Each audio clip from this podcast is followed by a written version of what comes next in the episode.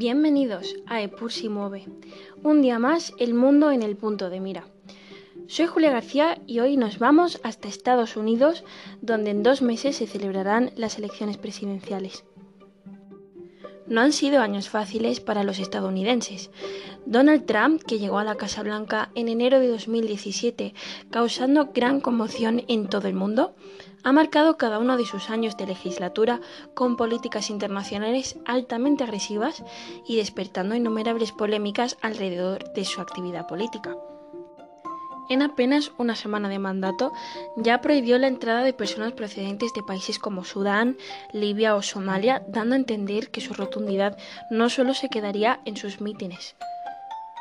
Su agenda exterior siguió con la retirada de Estados Unidos del Acuerdo de París contra el Cambio Climático, el reconocimiento de Jerusalén como capital de Israel, la vertiginosa escalada de tensiones en la guerra comercial con China, la polémica actuación en la frontera con México, la puesta en marcha de nuevas sanciones contra Irán y también el asesinato de Soleimani, que atenta contra la estabilidad entre Oriente y Occidente. Y por último, el escándalo que le llevó a ser el tercer presidente estadounidense a someterse a un impeachment, la trama rusa, es decir, la supuesta injerencia electoral del gobierno ruso en las elecciones que hicieron a Trump presidente. Pero el radicalismo de Trump no se limita a lo internacional. Desde el principio, una parte considerable de los estadounidenses no se sentían representados por esta noción de América. Desde el inicio de su legislatura se han visto protestas que clamaban Not my president. Mujeres y minorías étnicas se unían ante la amenaza de un presidente abiertamente misógino y racista la desprotección de los Dreamers y el último terremoto mediático del movimiento de derechos humanos Black Lives Matter son una muestra de la frustración de un presidente que, lejos de condenar esta persecución a las minorías, los convierte en enemigos de la nación. Este es el candidato republicano a la presidencia, una figura política sin precedentes en la política estadounidense y el más claro síntoma de una nación en plena crisis de identidad nacional. Biden ganó las primarias en el Partido Demócrata. Se basa en el legado de ocho años del presidente Barack Obama y ha propuesto avanzar en temas claves como la atención médica y la crisis climática.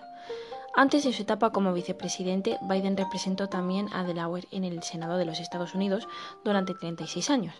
Este es el aval de este candidato, es su larga carrera política y su ideario conciliador en el seno demócrata, no como por ejemplo en la figura de Sanders, que postulaba por una guía que se ve en Estados Unidos mucho más extrema, como lo que es defender la universalidad de la salud pública. En los discursos de Biden, eh, ha apelado siempre a la esperanza de sacar a Estados Unidos de su profunda crisis económica, sanitaria y social. En sus discursos apela a lo emocional, a reconducir a América en ganar una batalla de ideas, más que proponer políticas. Sí que recalca la bajada de impuestos de Trump, al que culpa de beneficiar a los más ricos y defiende el Medicare, un programa de salud pública para jubilados. Ahora bien, ¿quién parece estar a la cabeza de las encuestas electorales?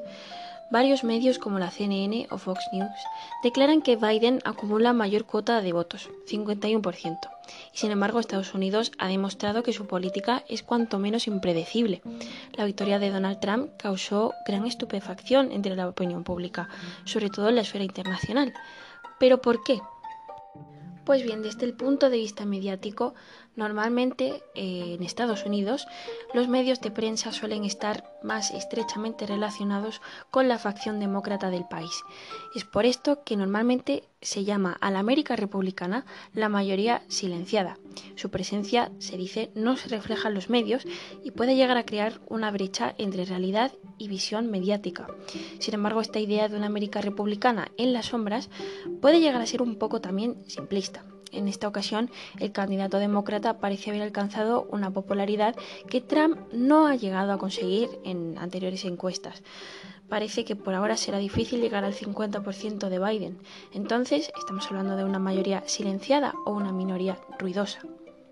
Una vez más, parece que es muy difícil llegar a una conclusión y sin embargo vemos como la figura de Donald Trump está claramente dañada, sobre todo con las últimas escenas que hemos visto de un país claramente desolado y un presidente que se aloja dentro de la Casa Blanca cuando todo va mal. Para seguir de cerca las elecciones presidenciales y otras muchas más noticias, síguenos en redes sociales en Epursi Por ahora, esto ha sido todo por hoy. Gracias por acompañarnos una vez más. Hasta la semana que viene aquí en Epursi Mueve.